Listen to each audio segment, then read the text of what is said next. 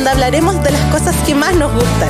Soy Tamara Yáñez y acompáñame junto a Vale, Cote y mis invitados a disfrutar de todo lo que nos hace felices.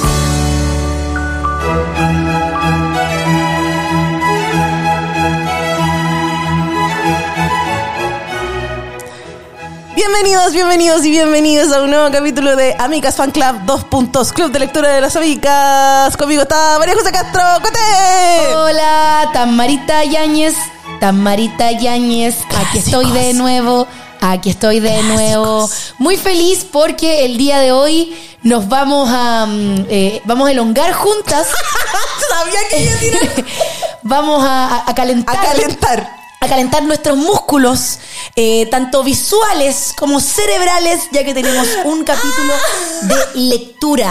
Yes. Ustedes dirán, ¿ah?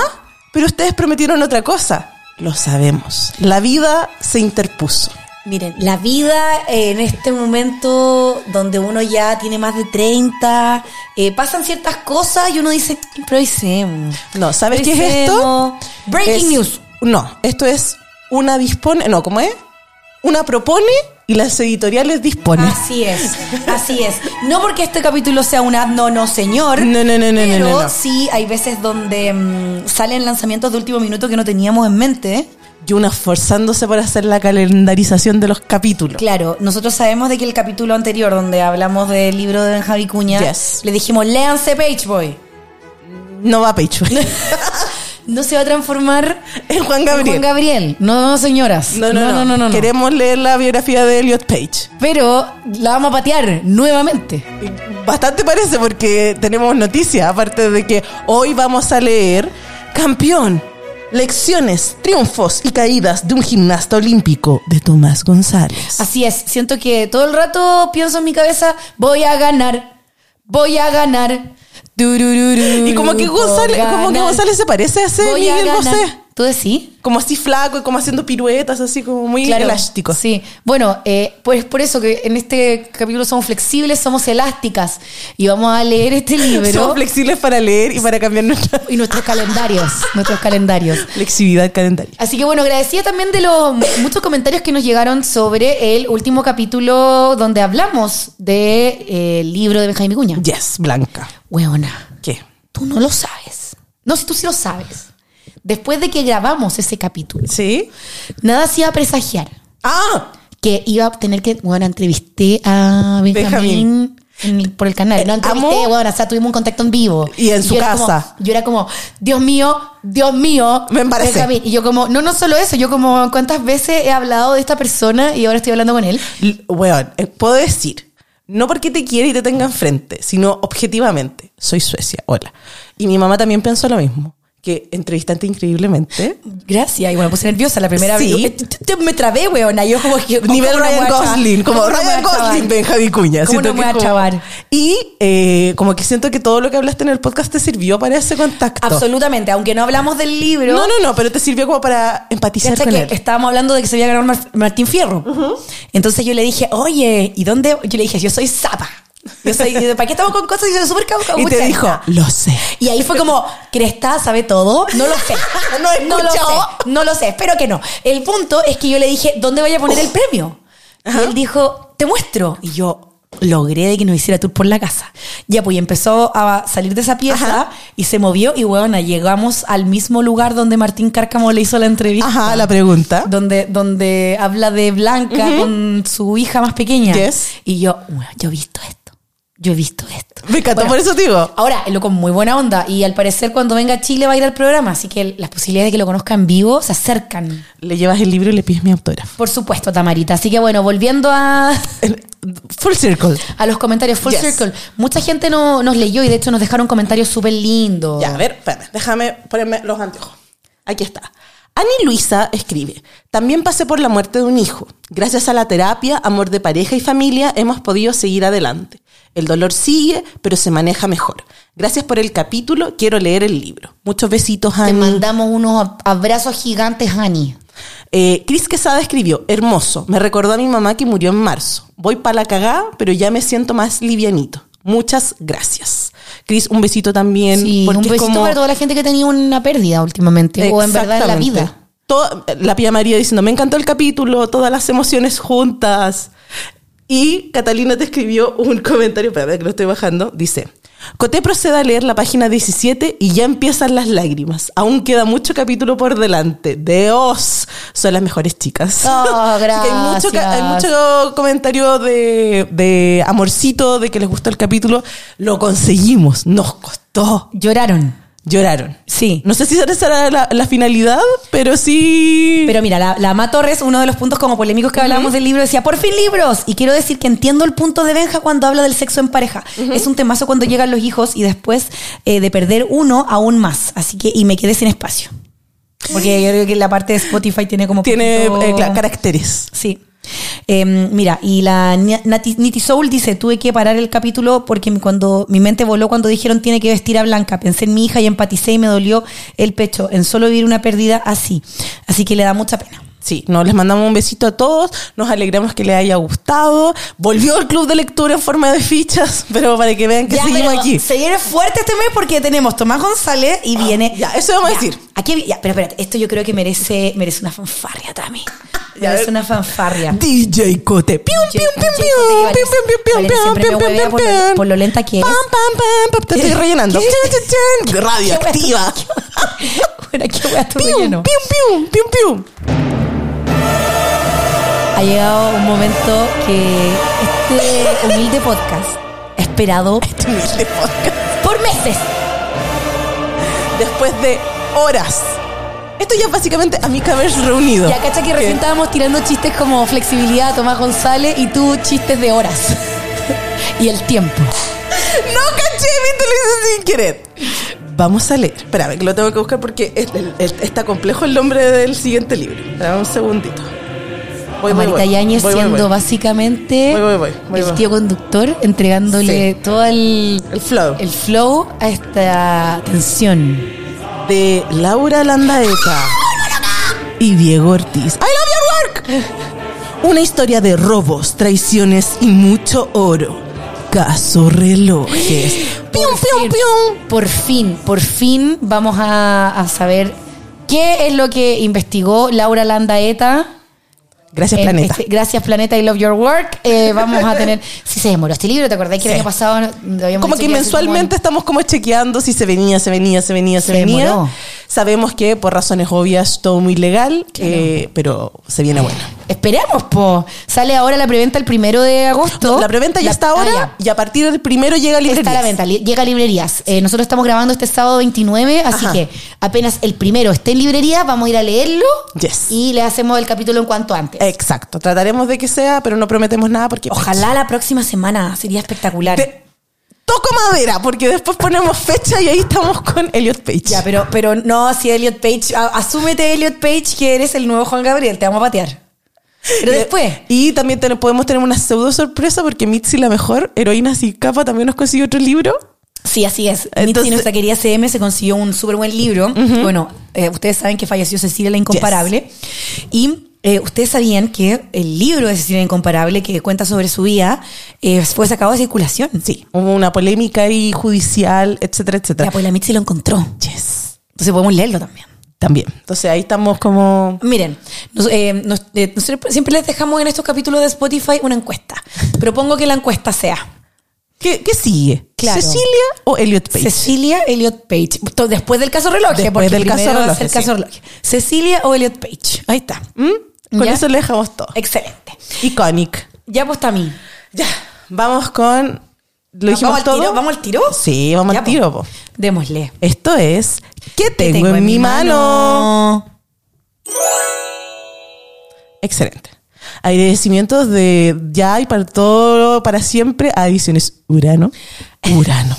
Em, gracias. ya se empezó a. Editorial Uranus. Gracias por acompañarnos Con su siempre. división Tendencias. Sí, nos enviaron esto, estas copias para con Tamarita pudiésemos leerlas. Uno para cada uno. Uno para cada una, siempre agradecida de eso. Campeón se llama este libro. ¿Qué tienes en tu mano? Tengo en mi mano la portada donde sale un concentradísimo, semidesnudo, marcadísimo mamadísimo Tomás Gonzalo. Sale además con su clásico bigote. Sí. Su mostacho. El mostacho que es parte de. Además aparece, yo creo que la foto está mm, en un instrumento, no sé qué Barras. instrumento. ¿Barras? Debe ser barras. Barras aparece la mano, la mano con magnesio, con el magnesio como que vuela. atalcoseada. Atalcoseada. El- las letras campeón están en relieve. Sí. ¿sí? Lo mismo que el nombre Tomás González y el lomito es de color rojo, que es la, la contraportada. Fascinado a los siete años, siguió por TV las proezas de los legendarios gimnastas soviéticos en Barcelona 1992 y se propuso volar como ellos. Tanto así que décadas después llegaría a ser triple finalista olímpico, convirtiéndose en el mejor gimnasta chileno de la historia. La motivación no te va a llegar del cielo.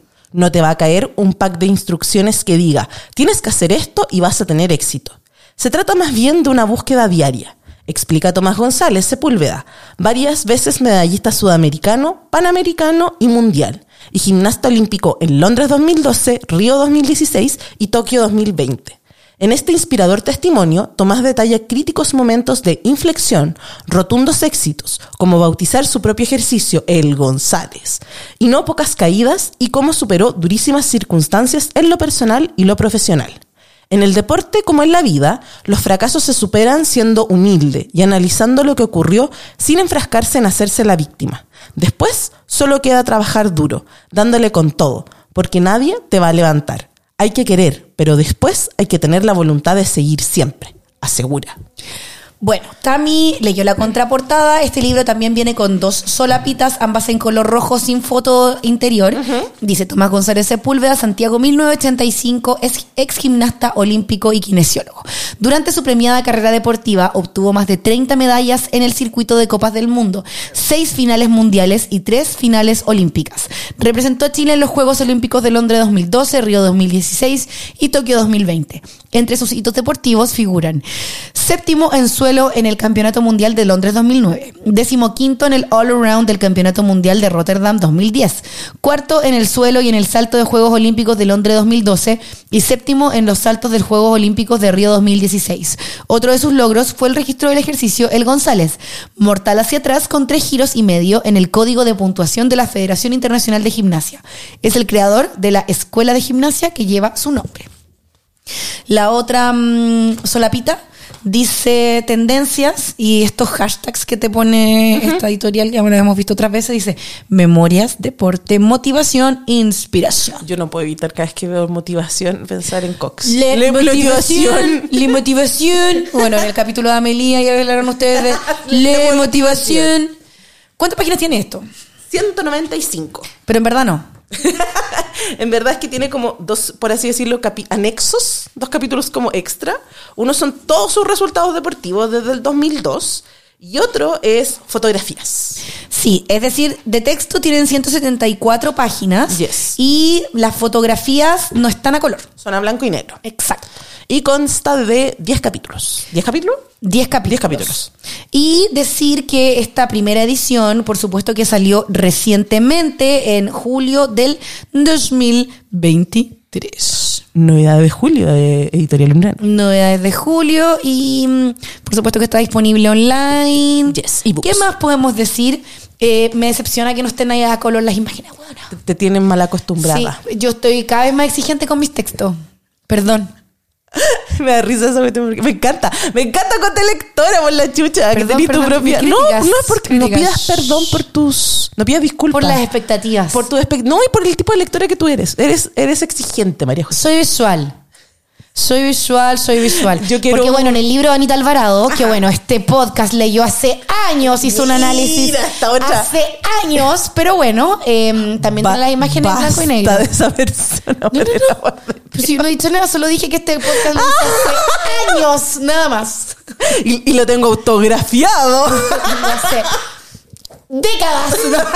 yo, yo lo tengo, todavía tengo mi versión pirateada de la época. De- décadas. De hecho, se lo quería mostrar, pero después me dio como. No, prefiero mostrarle el, el, el original. El original, bueno, yo creo que claramente le hubiese importado cuatro cocos y que hubiese estado original. O sea, no original, Tamarita. Pero igual, qué, qué, qué vergüenza pedirle. mira. Sí. Qué vergüenza.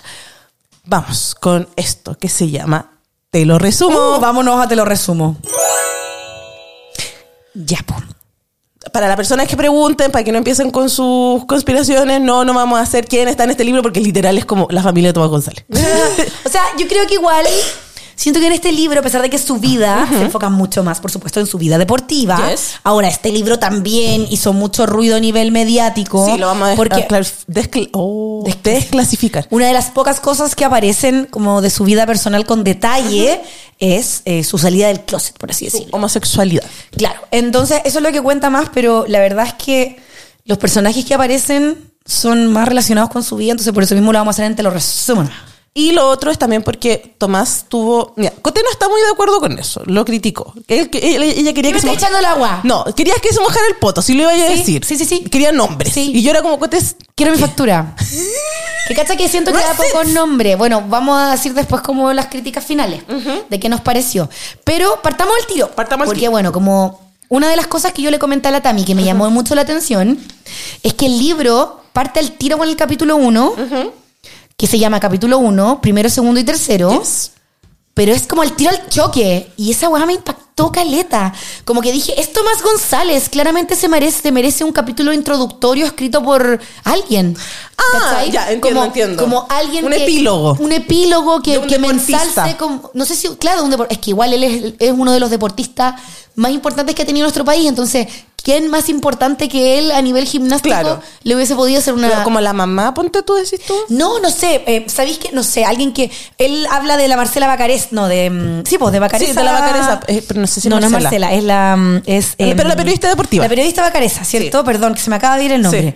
Ella podría haberle escrito, ¿cachai? Un. una- Ya, entiendo, entiendo. Tú querías un epílogo de alguien que te diera una introducción. Claro, que yo sé quién es Tomás González, pero siento que su, a pesar de que son memorias, siento que su figura es tan importante eh, que merece un algo introductorio. Es que al final ese es el tema de- del libro de él en general, porque más allá de la conclusión que él tiene, lo que él te va a demostrar en cada capítulo es lo complejo que a él se le hizo esto que tú estás diciendo.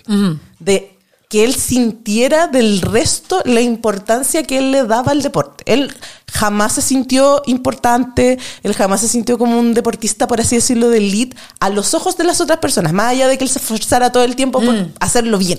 Es que eso también creo que pasa en el libro. Sí. Yo sé que estamos como analizando antes de, pero tranquila, tranquilidad, que, que me, Sí. quiero, me quiero sacar esto antes de que se me vaya. Sí. Si es que tú no conoces a Tomás González y te lees este libro, a pesar de todos los logros que eh, aparecen, Tiene, sí. te quedas con la sensación de que Tomás González casi que nadie lo conoce en Chile. Sí, te ¿Cachai? entiendo, te entiendo. Pero yo creo que él se resta importancia también en su relato Sí. un poco. Entiendo el por qué, porque es muy difícil para los deportistas, lo que, lo, justamente lo que tú estabas diciendo. Pero eso, me hubiese gustado ver un epílogo Ya. con, con De alguien que te introduzca a la historia. un sí. deporti o sea, o un periodista del tipo, no sé, eh, em, No sé si Guarello, pero como un no, deportista no, deportivo. O sea, me hubiese, gu- no sé, Zapito Livingston si hubiese estado vivo, ¿cachai? Eh, ya, entiendo, entiendo, entiendo. No sé, ¿quiénes ah, son como voces en los panamericanos, ponte tú? O que ven como deportivo de... La vacareza es la única que se me viene a la cabeza. De, de, deporte. de gimnasia, sí, pues y también Sí, hay- po. siempre hay una comentarista de gimnasia histórica. po. Ah. ¿Te acordáis? No, pero sí entiendo a, a quién te referís, como cuando, dependiendo del canal de televisión, es quien... Es como la voz en off, por así decir. Sí, eh, que siempre está en TVN. A ver, ¿cómo se llama ella? No me puedo acordar. Claudia Perelman. La- es ella, ¿no? ella, sí, creo ¿Ella? que sí. ¿Ella? Sí, sí, sí. Claudia Perelman. ¿o Ahora, no, no? sé, porque no, ponte, nada que ver. Porque ponte tú, Sí. no estaba ahora la... mm, Ah, la esposa de... de- Es ella, es ella, mira. es Sí, ella, sí es ella, sí es Ya, ella. pero es- ella se llama, espérate, per- perdón chiquillas, pero esto re- literal es una... Ese no, ah, recién, recién, no lo tenemos Recién. preparado. No, no, se llama Claudia Perelman, mentira, es que San Google no está ayudando. Karen creo que se llama, sí. Bejarano. Karen, Beja- no. Saludos para la Karen. Saludos para la Karen Paola. No, em, Karen Bittner. Ella. Ah, puede ser. Si la escucho, bueno, la vi, pero si la escucho es como, sí, es ella. Como la Debe voz ser, de la Ivette Vergara. La Ivette Vergara no está comentando Claro, la Ivette, la Ivette Vergara, que finalmente la Ivette es como rostro de... em, de TVN en deportes. Sí, ahora. ¿cachai? Em, ¿Qué más? Pero siento que... que... Ya, pero te entiendo. Ahora, yo sé que para la, la presentación del libro estuvo la Natalia Ducó, ponte tú. Ya. Ella fue la invitada que... ¿Cachai? Como... Sí, sí, sí, sí. Ese es Cárcamo. No, no es Bueno, Cárcamo. eh, eh, Pedro Carcuro. Pedro Carcuro también. Sí, sí, quizá, sí. ¿cachai? No sé si es que saben, bueno, Cárcamo. Cárcamo. Como la buena pensando en Martín Cárcamo. yo creo que eso también es porque quizás esos, esos tipos de rostros están muy enfocados como con el fútbol y no tal vez no saben tanto de gimnasia. Que es lo- algo que dice eh, Tomás en, en el libro. Al final, él parte básicamente. Tomás, aquí lo que tú no vayas a tener como nací, crecí. en-". No, aquí tú lo que tenías como es este año y yo ya llevo tres finales olímpicas. Esto es lo que está pasando y esto soy yo como deportista. Entonces él te parte contando de que su, más que yo nací en esta familia y somos cuatro hermanos, bla, bla, bla, es como tengo siete, es 1992 y mis papás me están mostrando, como en la tele están mostrando las Olimpiadas de España. Sí, y ahí, bueno, también los papás de Tomás, ambos, ambos eran, dos. eran gimnastas. Yes. Pero a pesar de esto, no es eh, ese tipo de relación donde eh, quienes eran deportistas inculcan que sus hijos lo sean, sino que también fue un poco algo más natural. De hecho, ellos estaban un poco como en desacuerdo, sobre todo la mamá de Tomás, porque ella era como un poco de decir, eh, yo viví esto, yo sé lo complicado que es, no quiero esto para mis hijos, pero Tomás era una de esas personas que tiene un don. Él no le gusta hablar de eso, pero como que tiene algo innato. ¿Cachai? Como que tiene facilidad para hacer... Mm. Piruetas. Piruetas. Piruetas. Bueno, el libro parte donde se llama primero, segundo y tercero, porque él te cuenta los primeros tres logros o los logros más importantes dentro de su carrera. Sí. El primero se vio en Lima en el año 2019 para él, como Sí. logros personales. El segundo, el triunfo de Londres del 2012 en las Olimpiadas. Y el tercero, en el eh, Mundial de eh, Glasgow del 2007. El punto es que me da risa porque parte y, y, y el, y el tiro cuenta como eh, soy Cristel, me enfermé la guata. No tomen agua de la llave. Sí, porque cuenta, bueno, que Lima, el 2019 fue muy importante para él, porque él, generalmente en todas sus eh, presentaciones eran afuera, en Europa, y no siempre la familia lo podía acompañar. Y como en Chile no hay una cultura de el equipo de gimnasia viaja, sino No. que él siempre viajaba solo, Solo. había sido súper eh, heavy para él porque había sentido el apoyo de mucha gente allá y también de su familia que había viajado con él. Sí. Y que justo el día anterior se le había dado colitis, que le dicen. Colitis que le llaman. Colitis que le llama. Entonces había estado, a pesar de la colitis, le fue muy bien. Yo voy a hacer un- una advertencia porque... ¿Por la colitis? No, no, no. Si usted es como yo, eh, la única advertencia que le voy a hacer con el libro es, si usted es una persona que físicamente tiene estragos al escuchar de golpes, torceduras, esguinces varios, Alto en calorú, weón, este me- capítulo. concha, puta que lo pasé mal leyendo esa weá. Ah, pero es que tú, ya, Tami, cuenta tu verdad. ¿Lo has contado no? No sé. Eh, yo soy operada de ambos pies. Literal tengo adamantium, pernos y... Literal, Tami estuvo postrada. Seis meses. Meses. meses. Entonces como que tengo unos flashbacks medios de Vietnam, así como yo sé, cuando el- hay, te va a contar absolutamente todo con detalle y nosotros lo vamos a nombrar cuando sea, pero ponte tú en un momento se torció ambos tobillos.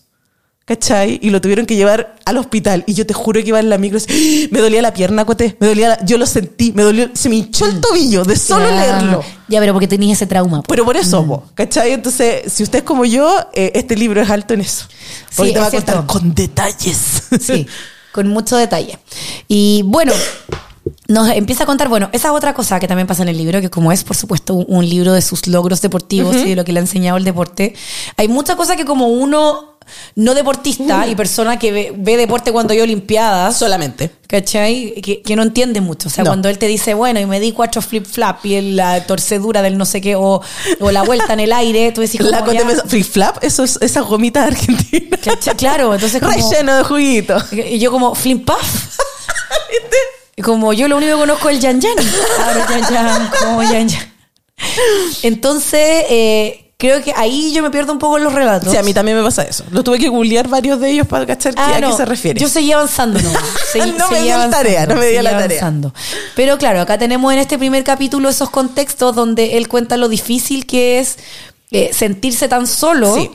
y eh, empezar eh, siendo un deportista, como decís tú, bebecito. Desde muy, muy, muy chiquitito. Ah, otra cosa. Bueno, tú decías que el, el mundial de. mm, Tokio, perdón. Londres. No, no, no. Él se inspiró en Barcelona. Sí, Y que él veía en Barcelona y que veía en el cable, agarraban el cable todas las presentaciones Sí. de los deportistas, Yes. de gimnasta.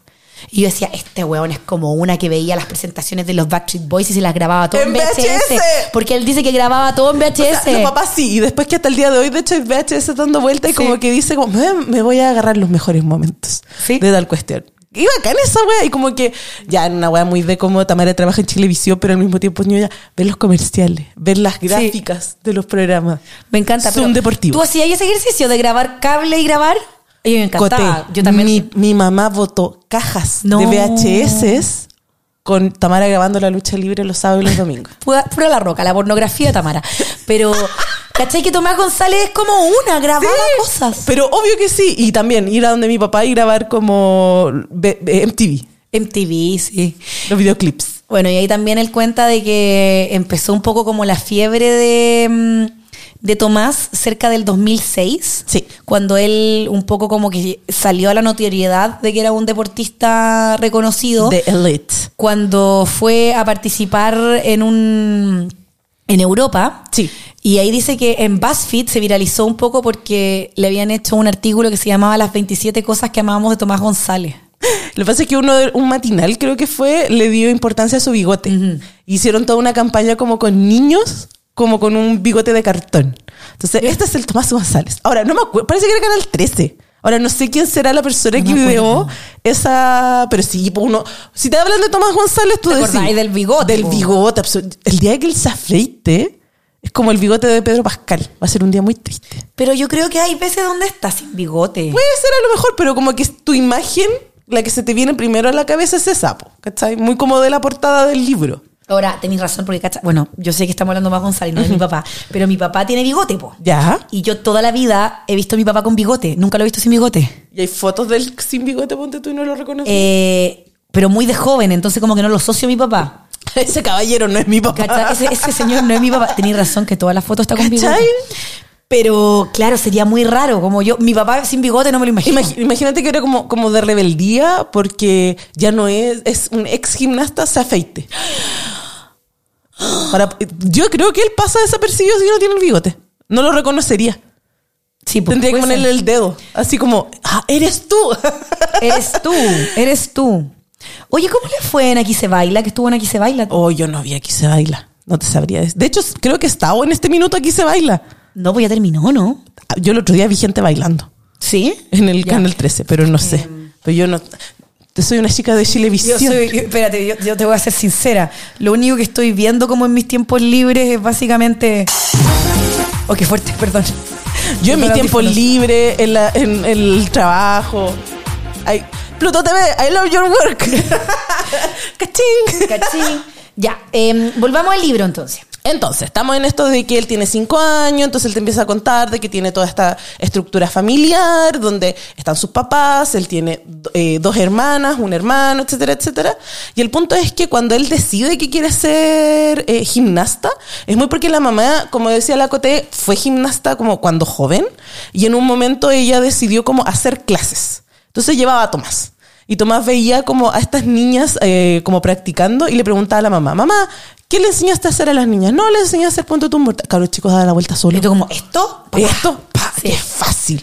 Muy, me lo imagino cabros chicos de siete años parados. Sí, bueno, él empezó técnicamente a los 5, como Sí. no de una manera tan profesional, pero a las 8 sí empezó a tomar un rumbo profesional Sí. cuando empezó con un técnico ruso, Evgeny Belov. Sí. Evgeny Belov. Y que él empezó como audicionó ah, para poder ser entrenado por Benji Belov a escondidas de la mamá y el papá fue el que lo llevó. Sí, él, ella, él habla de que eh, él físicamente se parece a su mamá, pero como que su, su manera de de, ser. ser. es el papá. Piolita. Y que el papá es muy piola, pero que él sabía que la mamá, por todo esto que habíamos hablado con anterioridad, no quería mucho que Tomás se dedicara como a hacer gimnasia, porque sabía lo duro que era, lo El como- poco apoyo, el poco sacrificio. financiamiento. Exactamente. Pero el papá fue como, ya, ¿tú en serio querías hacer esto? Ya, yo te apaño. ¿Cachai? Entonces, como dice Cote, lo hicieron un poco a escondidos. Pero eventualmente la mamá se enteró y lo apoyó y fue como, ya, ok, esto es lo que tú quieres hacer. Bueno, Tomás además iba en un colegio que se llama San Juan Evangelista, donde había muchas actividades extracurriculares, entre ellas gimnasia, entonces por eso también en el colegio él seguía entrenando. Sí, po. y ahí él te empieza a contar como todo lo que tiene que ver con, con este mundo escolar y al mismo tiempo de entrenamiento. Obviamente, ya, no vamos a decir villanos, porque la, la palabra le queda muy grande, pero efectivamente el circuito chileno de gimnasia, la federación, el gobierno, son los grandes villanos en la vida de Tomás. Incluso ausentes también. Por algunos. eso, ¿cachai? Como de aquí lo que más, como si tú estás buscando tecito, el mayor tecito que tú vas a encontrar es este. ¿Cómo cuesta, cachai? Que, que al parecer es algo que uno sabe. Son cosas que uno sabe, Que pero, uno lo sabe, la es distinto escucha. que te, los, que te los cuenten acá. Y lo, y lo más sorprendente de todo esto es darte cuenta la cantidad de años y que al final no importa qué, qué gobierno esté a cargo, siempre es lo plata. mismo. Cacha que él cuenta algo súper heavy, que cuando él clasificó para los Juegos Olímpicos del 2012, y donde tú decís, ya, clasificó para los Juegos Olímpicos, obvio que va a haber plata para que pueda ir con él, con su entrenador, con su familia, Sí, su equipo, no. Él solo pudo llevar a su mamá y tuvo cueva porque había hecho un trámite con PIG Sí. y había salido mm, en una campaña del Día de la Mamá, como mamá, mamá, mamá, hijo, y por eso PIG le financió el viaje a su mamá. Sí, y, y siempre era eso, o iba su mamá o iba su papá, no financiado, sino por ellos mismos. O quizás no podían ir, nomás era muy lejos. Exacto, y muchas veces él iba solo. De hecho, en toda esta, en toda esta parte donde él te cuenta lo que era como los entrenamientos, de que él, por ejemplo, eh, tuvo que ir a, hacían estas cuestiones de ir a como eh, cuestiones privadas que eran como eh, eh, cuestiones de gimnasio como que le pertenecían a algún colegio o, o se daba cuenta de la diferencia que había. ¿Cachai? Pero de que siempre, siempre, siempre, siempre, siempre él iba a tener una. iba a estar en desventaja. Bueno, su entrenador ruso, Ajá. Even Kivelov, Sí. estuvo con él muchos años y gracias a él se pudo desarrollar técnicamente y estar apto para las competencias, pero él pudo contar con su ayuda gracias a un programa del gobierno. Exacto. ¿Cachai? Pero eso duró unos años, porque cuando él solo tenía 16 años, eh, Evgeny Belov se tuvo que ir de vuelta a Rusia porque no le estaban pagando los plata, como que no había... De no hecho, estaban adeu- estaban adeudándole plata. Claro. Y él fue como, pucha, me tengo que ir. Claro. Y ahí estuvo muchos años Tomás eh, sin entrenador. Sí. Y tuvo muchos problemas físicos porque no lograba. Bueno, acá yo me pierdo y aquí las personas que sepan me van a corregir, pero en el libro él habla de que él no sabía cómo configurar los pesos para poder hacer el entrenamiento. ¿Cachai? hecho, cuenta, esto no es ahora, pero lo cuenta más adelante, Sí, que le pasó algo súper heavy en el CAR. Y de hecho que él no demandó. Que mm, eh, en esta como configuración de pesos y de entrenamiento y todo. Solo. Solo se le cayó un peso en, una, en un Se dedo. rompió una de las máquinas. Estaba en tan malas condiciones la máquina que cuando hizo la fuerza, la máquina como que se cayó. Y el peso le cayó en el dedo. En el dedo meñique se lo quebró. No, se- siento- fue el índice. El índice. Pero Sí. uno de estos dedos le cayó el peso y completo. se lo pulverizó. Exacto. Como que tuvo cuidado de que se le haya quedado bien arreglado, pero en verdad ella dijo como, básicamente no quise demandar porque no quería tener problemas con nadie, pero... Y ahí te cuenta, porque es que eso, eso sí tiene el libro, como que lo que te está contando en el, en el, muy superficialmente en el capítulo 2, en el 8 te lo va, entonces tú ahí te acordáis, pero al final es básicamente decir que había gente que, eh, él habla mucho en, un, en uno de los capítulos de las personas que están a cargo de estas cosas y se empieza a dar cuenta que uno, no son deportistas, por ende no sabe qué es lo que necesitan y lo que tienen que hacer, y por lo mismo él no se quería tirar a nadie encima. Porque decía como el, el medio es tan chico que si yo hoy día no solo los demando, porque yo creo que tenía todo... Él al final fue... O sea, bueno, que se te caiga un peso Heavy. en el dedo. Ya, cachen que eh, él en esta época además es contemporáneo y te, te demuestra mucha admiración por un personaje que quienes vemos los Juegos Olímpicos habemos escuchado su Yes. nombre alguna otra vez. Diego Hipólito, El brasileño. el brasileño, que era su rival de Sí. suelo desde que él tenía 11 años. Bueno, decir que Tomás es experto en salto y en suelo. Sí. Y que Diego era su rival, pero que él también él veía las diferencias, que Diego tenía todo el apañe de Brasil, toda esta inversión que le hacían en él y que ellos eran muy parecidos Como como, que- nivel técnica, siento Sí. que él no tenía nada, ¿cachai? Es como uno piensa, pucha, si Tomás Gonzalo hubiese nacido en otro lado, probablemente sería mucho más grande. De hecho, sido más grande. en un momento eh, le ofrecen, el 2005, irse a Alemania y a él le dio julepe. Sí. Le vinieron como todas las cuestiones de qué voy a hacer yo en Alemania, ¿cachai? Eh, es imposible, no me va a resultar, mi familia, no sé qué. Entonces declinó esa oportunidad. Y lo otro que también te cuenta es que desde más o menos esa época empezaron a hacer como una, un intensivo.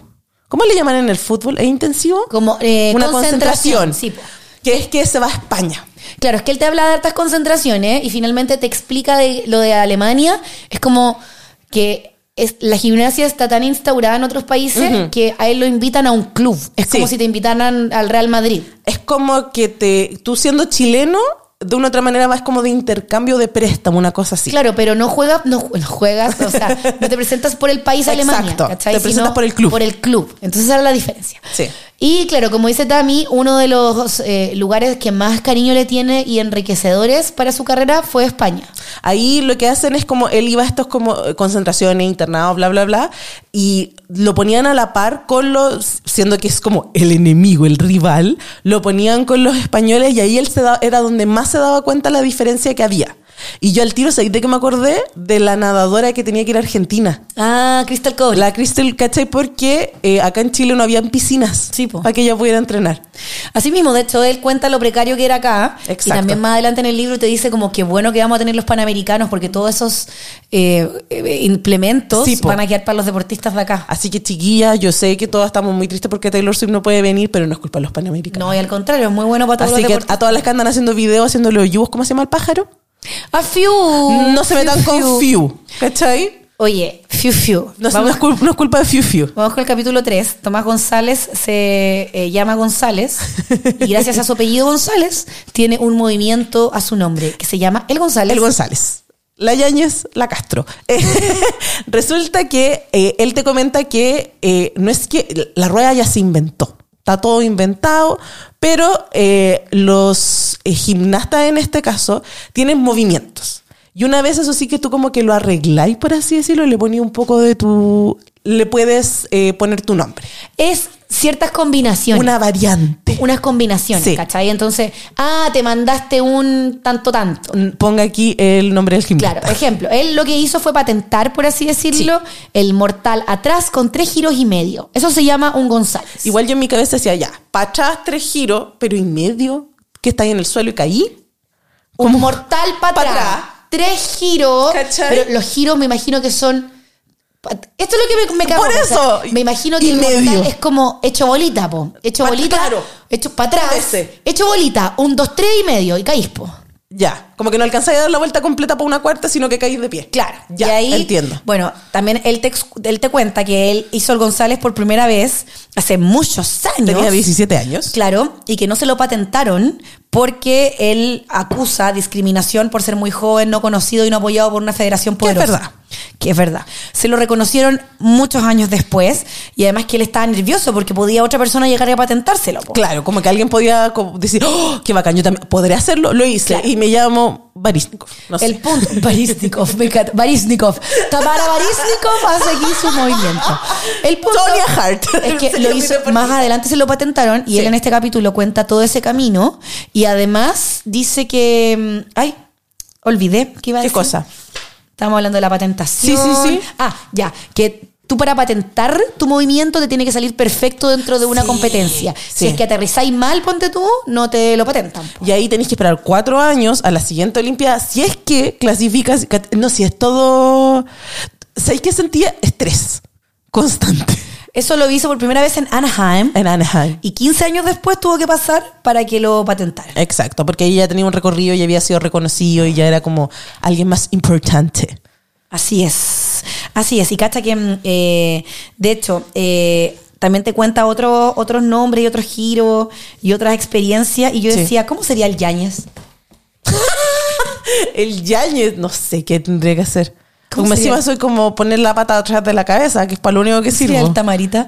¿Puedes poner las patas atrás de la cabeza? Una. Tengo, Una. Tengo una pierna. No lo voy a hacer ahora porque Pero- estoy- te lo hago después. Ya, ya, ya. Te lo voy a mostrar. Después podríamos grabar y hacer mostrar el Yáñez. Nica. Nica. Pero yo sé que tú puedes, por ejemplo, hacer un split. Sí, sí, sí, sí. ¿Cachai? Pero yo tengo como. Yo soy hiperlaxa técnicamente, pero solo de un lado. Como que tengo una pierna en la cual la cual puedo casi detrás de la, de la, de la cabeza. Y con la otra no puedo. La otra es como, no llego, no llego. Pero técnicamente sí soy hiperlaxa. Eh, el, el hiperlaxa. De hecho, hay uno que se llama el Yurchenko. Sí, pues viste. De hecho, ese es típico como que uno... Por eso me Barisnikov. Ahora un Yurchenko y no sé qué. Ahora un Yáñez. Invertido. Ah, ¿no sabéis cuál es el Yáñez? ¿Cuál? El...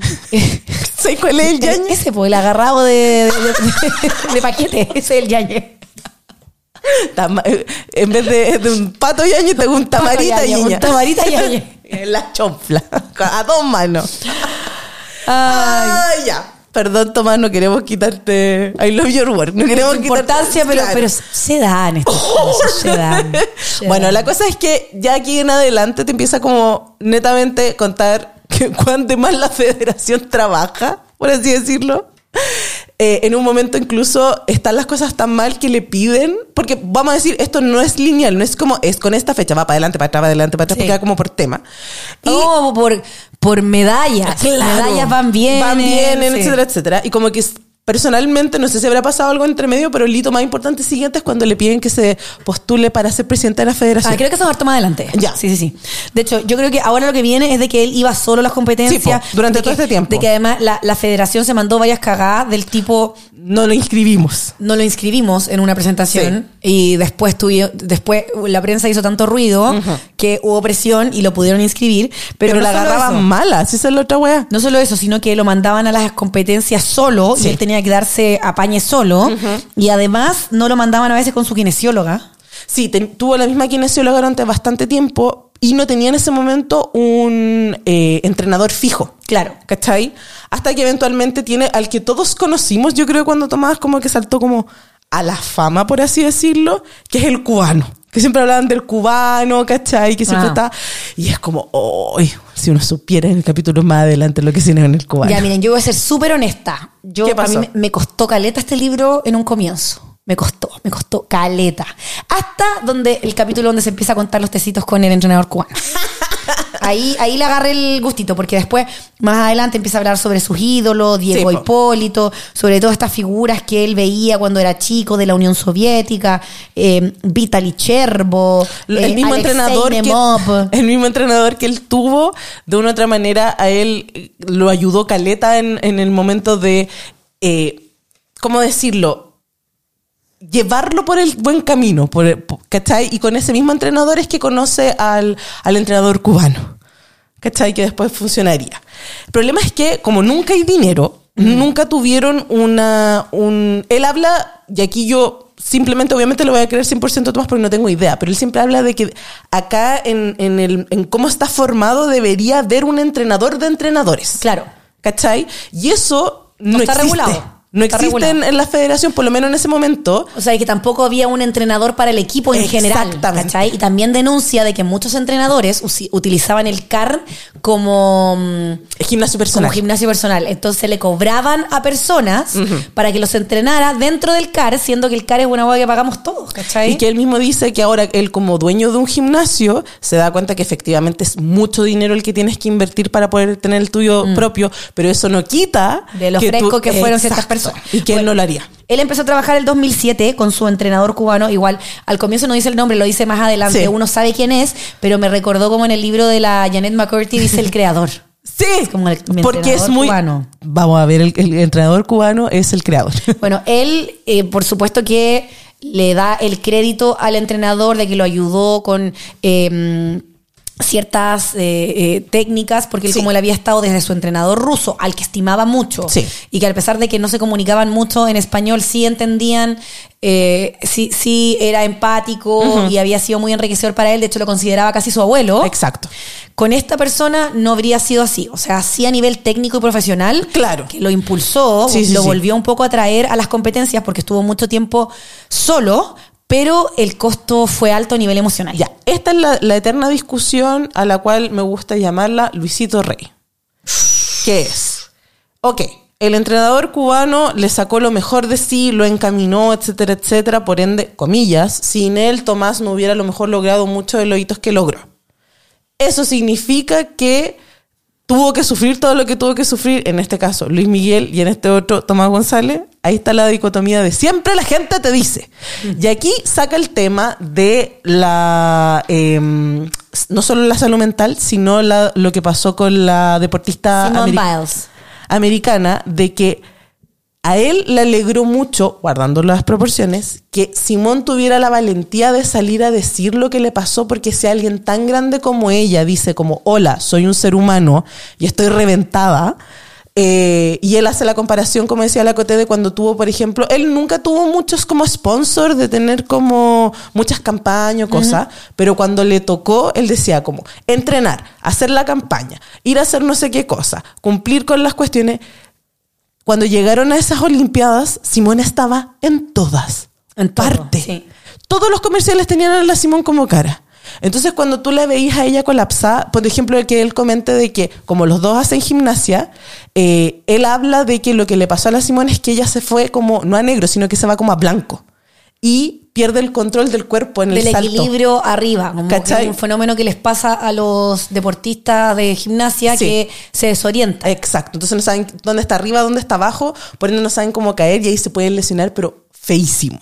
Y el punto está en que eso le pasó y a ella le dio susto.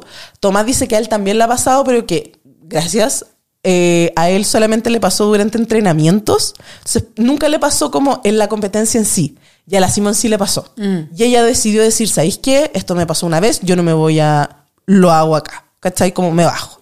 Y eso a él le ayudó hasta el día de hoy, de que cuando él fue eh, presidente de la federación, eso es una de las cosas que pidió que se hicieran. Vamos a volver a ese punto, vamos a ir a ese punto, pero quiero volver de nuevo al año 2004. ¿Ya? Que también él demuestra aquí otras de las falencias que les comentaba de la federación, Federación. en general. Pasa que el 2004 se organizó acá en Chile una Copa Mundial en La Serena. Sí. Ya, todo bien. Aquí en este momento estaba solo, no estaba entrenando con el, Sí. con el perdón, el Cubano. el cubano. Estaba entrevistando, estaba entrevistando. Estaba trabajando solo y le fue bien a pesar de todo. Y después, para el año siguiente, el 2005, tuvo una buena racha. Iba a ir a la Copa del Mundo de eh, Sao Paulo. Sí. El punto es que no pudo participar. Llegó allá y no pudo participar. Porque la federación acá en Chile no había pagado los premios No, po.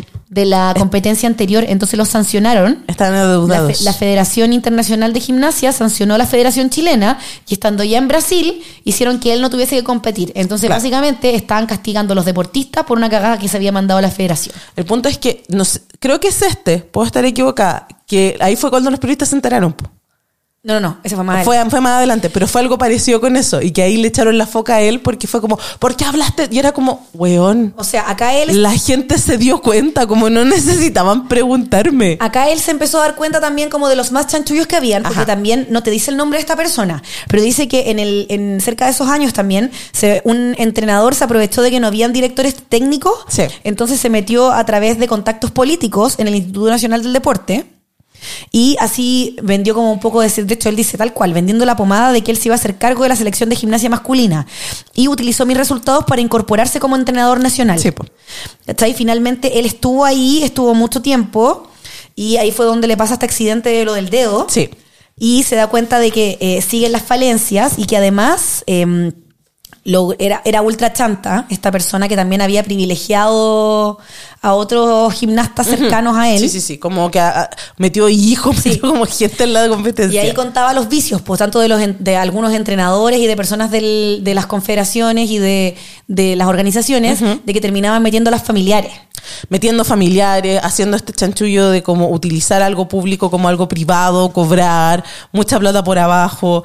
Eh, también se dio cuenta de que las platas estaban como mal Repartidas. repartidas, ¿cachai? Como que se gastaban plata en weá, se- no sabía, él, no, él en ese sentido no, no acusa directamente como, no, no pagaron, era como que o se olvidaban o no le tomaban importancia que había que pagar como, necesito que me inscriban, Bueno, no lo puedo hacer yo solo. Este tipo de cosas también a él lo desmotivó harto, porque entre que no tenía entrenador, entre el ruso y el cubano, y más que veía estas cosas, eh, se cuestionó harto el tema del seguir en gimnasia o no.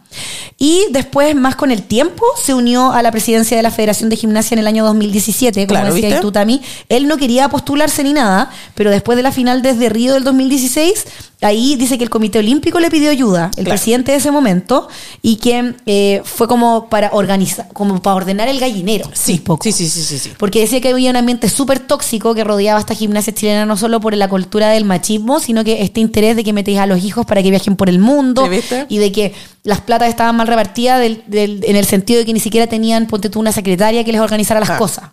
El punto es que eh, cuando se postulan, ganan, los eligen, Tomás se da cuenta que está la cagá.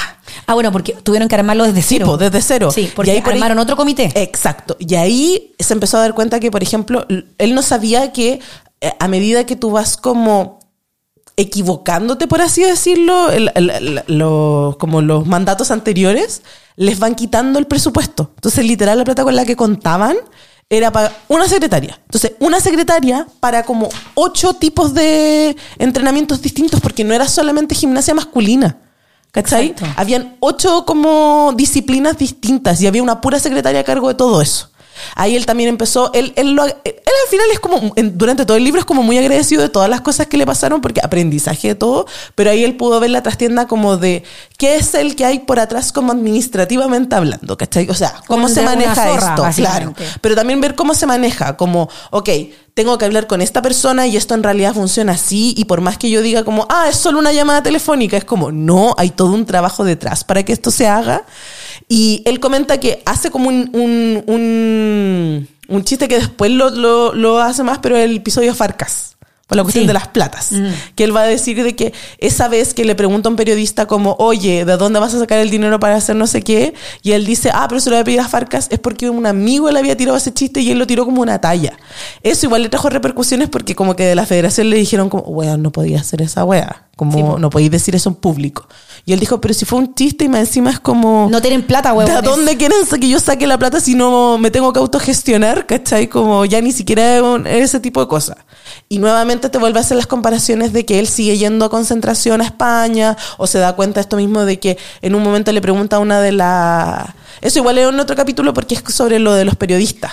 Sí, que tenía una mala relación con la prensa. De hecho, yo no me acordaba que tenía mala relación con la prensa. Es que, ¿sabéis qué? Yo sí soy muy honesta, yo no te leo mucho la sección de Yo deportes. tampoco.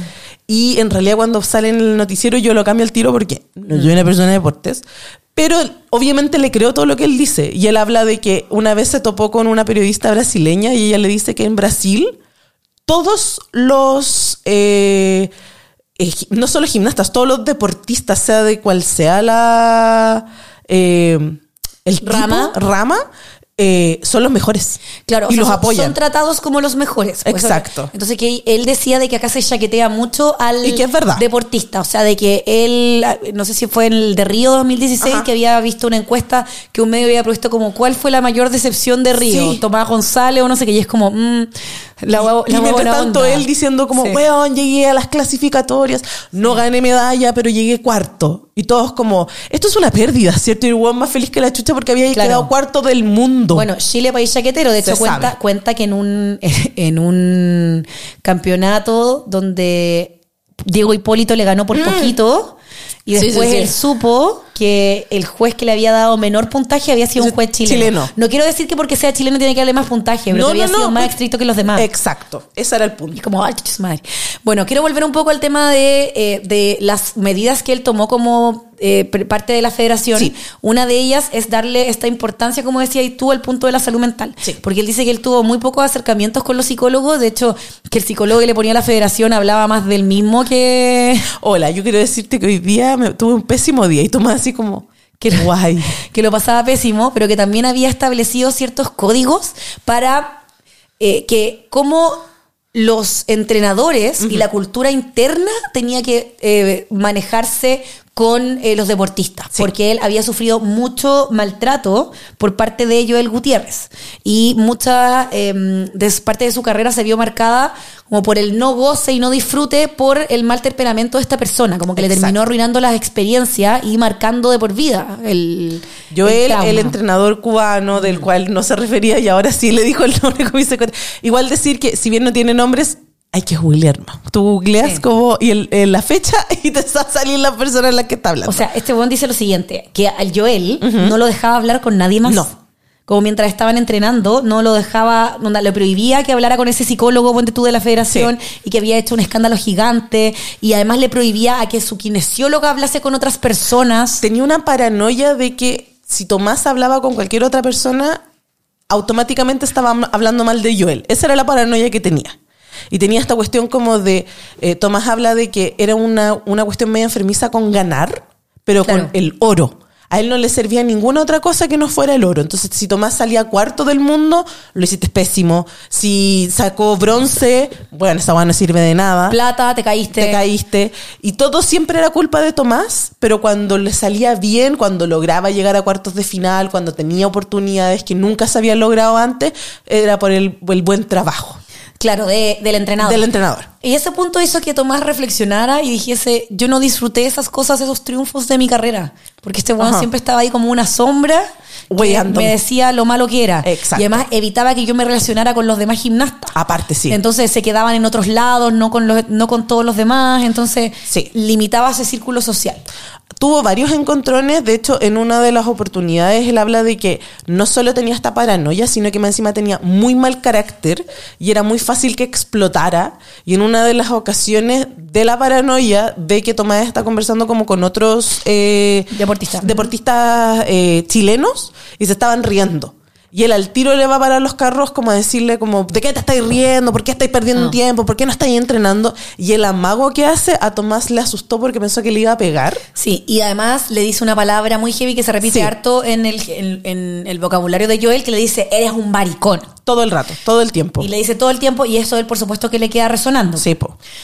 Y así es como él deja de, más adelante, en primera instancia, como que pausan su relación. Sí, eh, Tomás decidió que no quería seguir trabajando con él. De hecho, se cuestionó mucho el seguir, eh, como decía la Cote, como que vienen estos momentos de. Pero, pero me, me salté algo importante. ¿Qué cosa? Ellos se paus- pausan porque te acordáis que la mamá de Tomás empezó a trabajar con él Claro, sí, en la parte en la administrativa. parte administrativa Sí, sí, sí. y a Joel no le gustó eso. No, porque la la, mamá- mamá era muy metiche y es como, bueno, es su mamá, está administrándole. Silencio. Y no, como más encima administrando cosas que eran necesarias porque nadie se estaba haciendo cargo como de las platas. Porque además Joel se- lo entrenaba, pero no se encargaba de las cosas administrativas y eso lo tenía que ver Tomás. Entonces era una carga más para él. Exacto. Su mamá se había sumado y Joel no le gustaba el trabajo de la mamá. Entonces por eso Tomás, como para no meterse más problemas, decidió dar una pausa. Sí, como sabéis que, uy, no quiero, no quiero seguir trabajando con él, se cuestionó el, el sí. Era como que se le juntó todo, se le juntó que eh, no estaban funcionando las cosas, no estaba logrando lo que quería, estaba súper desilusionado como de la situación, pero al mismo tiempo fue una- un momento, incluso cuando él iba a entrenar como solo, porque siguió haciéndolo, empezó a darse cuenta de que Joel le prohibió a los otros gimnastas que le hablaran Sí. que le hicieran la ley del hielo, te lo tenían prohibido, bla, bla, bla. Y de una otra manera igual le entiendo a los otros porque es como, weón, si tenía este weón que te está boyando, obvio que no vaya a arriesgarte para que llegue un... le salte, ¿cachai? Como la... Pero eventualmente, tanto a la federación como el mismo Joel fue como, weón, necesitamos que vuelvas. Claro. Necesitamos, necesito volver a entrenarte. En, en- tuvieron una pelea más grande cuando estuvieron más tiempo separados, Sí. pero en esta, en esta primera instancia era cuando el Joel fue con la señora a hablar con los con los papás, como Sí, para que volvieran. para que volvieran. Y, y Joel nunca hizo una autocrítica. Nada, no pidió disculpas, nada. Nunca autocrítica y la señora del Joel tampoco. La aunque única- controlaba un poco el, el carácter de, Sí, de él. eso decía el Tomás, que a él, igual le gustaba que fuera la señora netamente porque lo podía controlar.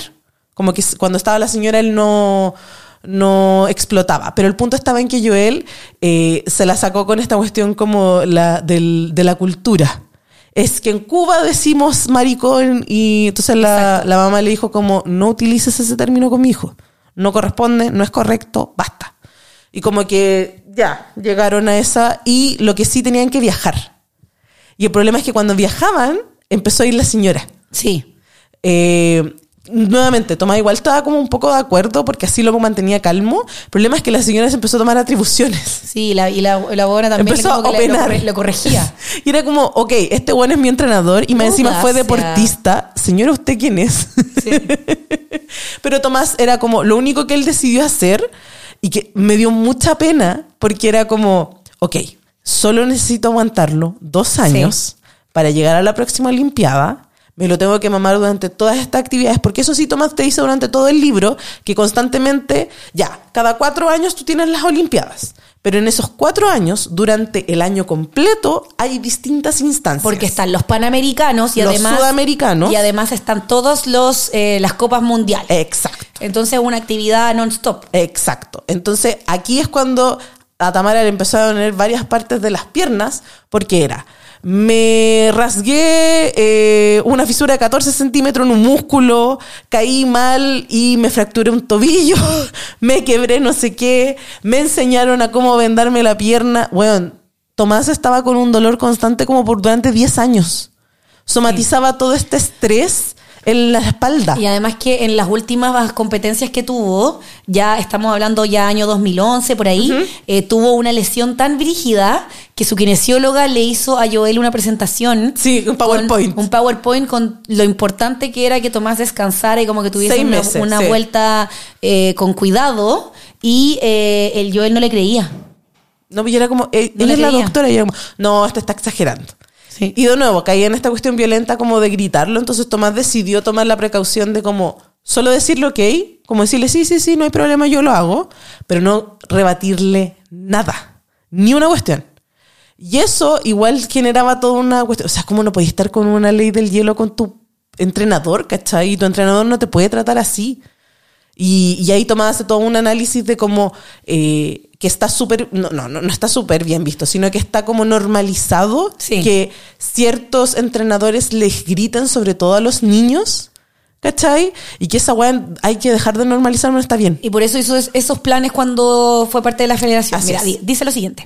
Si hago un balance de mi relación profesional con Joel, creo que valió la pena porque logré mi objetivo como deportista, pero el costo anímico que sufrí no lo recomiendo para nada. Conseguí medalla a costa de los malos tratos que me marcaron mucho y me hicieron daño a nivel psicológico. Aguanté demasiado y creo que debí pedir ayuda en ese momento. Pero estaba en medio de la dinámica en donde no podía hablar con ningún gimnasta. No podía mirar a nadie. Hasta mi kinesióloga le llegó un reto en los Juegos Olímpicos por responderle a un técnico que la saludó. Si me iba bien, era gracias a él. Pero si me iba mal, era gracias a mi culpa. Así es.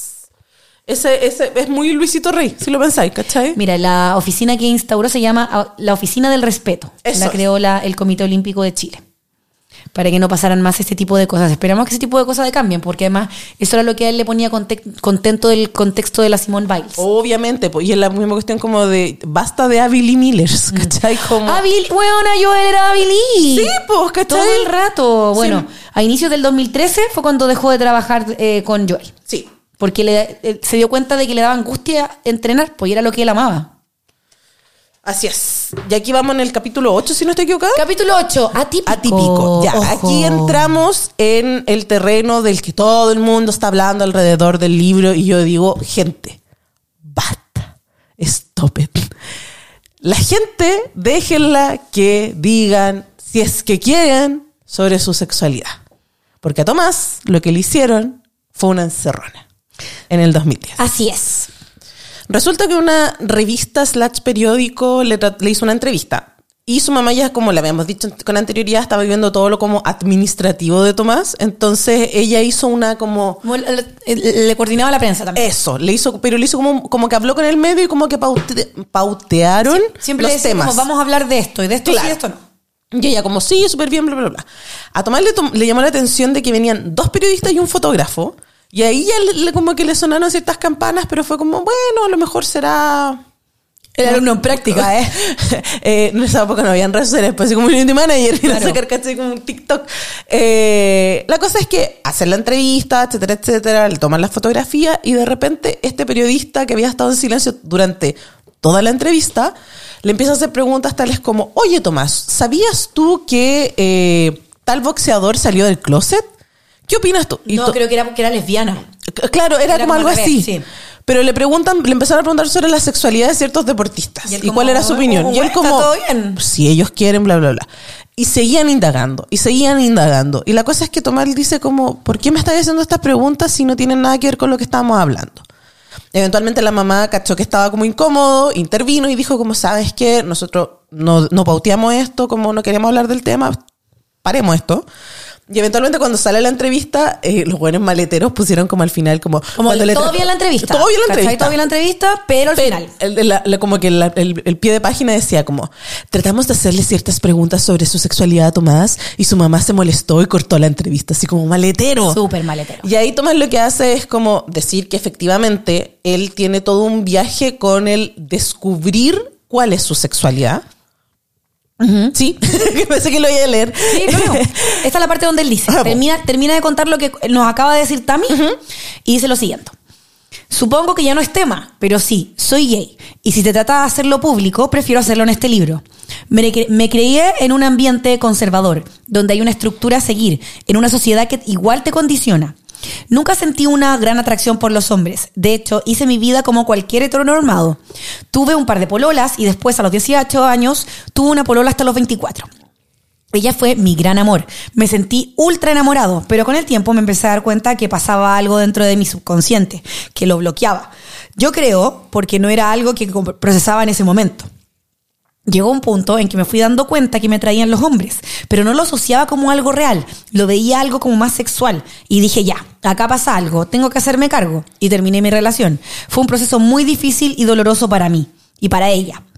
Es terrible lo que uno tiene que procesar y aceptar de uno mismo. Y aparte, tener que darle explicaciones a la gente sin siquiera saber lo que estás pasando tú mismo. Obviamente, lo más importante para mí era mi familia y mis amigos, los círculos cercanos que tengo. Ellos son todo para mí. Soy lo que soy gracias a ellos y lo que generan en mí. Eso es lo más importante, estar bien con ellos. Entonces, dentro de todo está como, comillas, relación tensa, pero no creo que sea una mala relación, pero relación tensa que he tenido con la prensa, como que siempre lo estén chaqueteando, no tiene tanto apoyo, que como que la guinda de la torta ahora sea la sexualidad de Tomás. Y como que se obsesionaron un poco con eso. Claro, y él nunca quiso comenta más adelante que nunca quiso hablar públicamente de que, públicamente. de que era gay hasta después de estar retirado de las competencias, como ahora, porque él no quería que todo se tratara como, ah, es gimnasta, entonces obvio, que, es gay, y obvio que iban a derivar más hacia su vida personal que hacia sus logros. No quería que se empaparan. Y lo otro que empezó a pasar es que le empezaron como, lo empezaron a juzgar porque le estaban pidiendo, exigiendo que tenía que, por la tribuna deportiva en la que él estaba, él tenía que empezar a transformarse en un vocero, ¿cachai? Y hacer cosas. Y él era como, ¿cachai? Que recién estoy tratando de procesar mi propio, mi propia sexualidad, lo que me está pasando. Imagínate, yo, él, él dice como, si a él él fácilmente se hubiera casado con su polola, hubiera tenido hijos, ¿cachai? Y este tema no hubiera sido tema, por así decirlo, pero también hubiera sido una vida súper triste, ¿cachai? Entonces, tiene todo esto de estar como con su proceso personal y más encima desde afuera tiene un montón de gente diciéndole qué es lo que tiene que hacer, cómo se tiene que sentir. Claro, que finalmente él parte diciéndole a su familia, ¿cierto? Le, explica a su mamá y es un proceso tan desgastador que él pide que su mamá hable con su papá y con sus hermanos. Uno de sus hermanos se lo tomó súper bien porque es más chico y una generación como, como más abierta de mente eh, la hermana más grande también, pero hay dos hermanos que no se lo tomaron también en un inicio. Junto con el papá. Claro, que el papá no es que no se lo haya tomado mal, sino que hubo como una distancia entre ellos. No sabía, hablaron por mucho tiempo. No sabía cómo procesarlo. Pero no es mala. No, no, no, no, no, sino como en un shock, en un como, ok, ¿qué hacemos? El como, como, claro. Y que más adelante ya su familia sin ningún problema conoció a todas sus parejas. Exacto. Y que también en este ambiente nuevo, porque él en su círculo anterior no conocía ni un gay. No, po. Entonces eso le chocaba mucho. Empezó a ir a fiestas gay y dice que ahí se empezó a topar con gente que lo reconocía y que al principio iba fondeado y que sabía que se empezaba a rumorear todo esto. Claro. Y así fue como llegó primero, eh, se encontró con un amigo de la hermana. Claro. Y le dijo, no le diga a mi hermana, por favor, yo lo quiero hablar con ella y el amigo nunca le dijo, entonces eso dijo como habla muy bien de él, pero por otro lado llegaron una vez llegaron a los rumores a los oídos de las amigas de su ex. Exacto. Con la que estuvo a punto de casarse. Pues, Exacto. Y que obviamente terminó con ella y no le dijo. Exacto. No le dijo por qué. Exacto. Y ella estuvo mucho tiempo preguntándose por qué, porque tampoco él sabía muy bien qué estaba pasando. Y tampoco es como, a ver, obviamente una como se pone en la posición de la ex y es como, ok, me terminaron, tengo el corazón roto, no etcétera, entiendo no entiendo por qué, no entiendo qué pasó. Y tenemos todos estos planes juntos, mm. ¿cómo? Pero también es lo mismo de, en el egoísmo de la ruptura, por así decirlo, esa necesidad como de contéstame y no sacacháis los procesos por lo que está pasando la otra persona. Claro. Y es ella, dice que eh, lo que pasó es que una amiga le, lo fue a enfrentar y le dijo, me dijeron esto, eh, enfréntalo, como háblalo con eso voy. Y a ella, en un tiempo, le, eh, él mientras estaba en una competencia en otro país, le llegó un correo de ella como pidiéndole explicaciones. Exacto. Y él ahí es donde le cuenta todo. Y dice que ella con el tiempo se lo tomó muy bien, que hasta el día de hoy se juntan una vez al año con su familia también, la familia de su también, porque eh, fue mucho tiempo de confianza. Y Son personas importantes. Y que claro, que está todo bien con ellos, pero, pero eh, cuenta, también es importante como que el proceso. Porque, como decís tú también, uno quizás a veces ve ciertos egoísmos y no entiende las razones, pero hay veces las razones no tienen que ver con uno, y con la historia de uno, sino que con lo que está pasando el otro. Y también es esta misma cuestión de la obsesión por etiquetar todo y, entender todo y definir todo y no permites que las personas tengan estos procesos. ¿Cachai? Porque es como esta misma cuestión, esta obsesión de sacar. ¿Qué importa si Tomás era gay o no gay? ¿Cachai? Como, ¿le afecta a alguien qué es lo que está haciendo? Y también tenía esta misma cuestión como de que él, ¿por qué no? ¿Por qué tiene que él, por qué él tiene que dar explicaciones de, oye, estoy pasando por un proceso, ¿cachai? Como, ah, y la guinda de la torta de toda esta situación. Ya, es que esto, weona. Puta piñera por la chucha, Sí, weón. sí, sí. Uno dice, ¿por qué? Ya, ¿qué, qué piñericosas? Literal, él dice Sí. que es una piñericosa. Sí, porque eh, ¿se acuerdan hace unos años atrás eh, cuando, mm, bueno, en, un, en uno de las como regresos de Tomás Sí. de, de sus triunfos en los Juegos Sudamericanos del 2017, Junto a varios deportistas en la moneda. fueron a la moneda. Y ahí es donde Piñera va y le tira una talla, una talla puta, la talla boomer. Le dice, ah, Tomás, ¿qué tiene más, pololas o medallas? El silencio y las risas después de eso. Y el tururun tun, turun, turun, tutun, turun, tutun. Así. Así. Piñera. Guay. Su cabeza estaba así. Tomás igual, bueno, se rieron, más encima él lo tenían, él sabe que lo tenían en primera fila porque era Tomás González, como la, para ponerlo, pero él no se lo toma como homofóbico, el, el, el error de decirte que es como, Piñera no fue homofóbico, fue machista. Claro, claro. Y que a él más que, más que molestarle en un sentido de homofobia, lo que le molestó fue esto de, muy en, en esto de, de ser machista, de comparar mujeres con un objeto, entonces como de tener a las mujeres como objeto. Pero por otro lado también le otorgas como, ok, entiendo que es un huevo de otra generación, que es un boomer. Exacto, es Piñera. O sea, que Y- ni siquiera digo- me daría para boomer, es simplemente Piñera. Quiero también eh, tocar un punto antes de que vayamos cerrando este capítulo porque está terminando, donde él dice que él no quería decir que mientras era deportista, que era homosexual, Sí. porque no quería que dijesen, ah, obvio, porque es gimnasta. Porque él dice que, dice, aunque ustedes no lo crean, en el mundo de la gimnasia no hay muchos homosexuales. Y No, que dice po. que es un deporte de alta exigencia Sí, y que es muy machista el ambiente. Sí, y más encima tiene toda esta cuestión como de decir de... Eh, como era, que creo que la Natalia había dado como una cuña diciendo como de... En el- los deportes, como en general, hay, hay más de lo que ustedes creen. Y al final él apela a eso, como de basta, como... Sí, dice esto. En el deporte hay harta homosexualidad, pero Chile no está preparado para aceptarla. Eso era. Y eh, dice, estoy completamente de acuerdo. En 2010 todavía la prensa y la sociedad eran más infantil al respecto al tema gay. Por lo mismo, si hubiese salido del closet en ese entonces, eso hubiese acaparado toda la atención. Que Me habría quedado todo lo deportivo detrás. Y en realidad, no sé si hay harto homosexual o poco homosexual en el deporte, sino que hay homosexuales como lo ha habido en toda la historia de la humanidad. Lo que pasa es que ahora se sabe más y se muestra más. Pero ha habido, hay y habrá. Y si la gente piensa que hay más, es porque se evidencia que hay algo que no se veía. Y también Tomás, una de las grandes luchas que tenía era como explicar qué es lo que él hace. Cuando él decía, hola, soy gimnasta, que lo dijo en, en capítulos anteriores, la gente le decía, ah, tú haces música. ¿Cachai? Como con eh, cuestiones con música o con la cintita. Y ese como, no, eso es gimnasia rítmica. Rítmica, sí. Yo hago gimnasia artística. Ah, entonces tú haces coreografías como con baile. No, eso es lo que hacen las mujeres. Los Como hombres no, no hecho, tienen los música. hombres no tienen música. No tienen hecho, rutina él con música. Él también critica una parte de que los hombres están muy robotizados. Sí, po.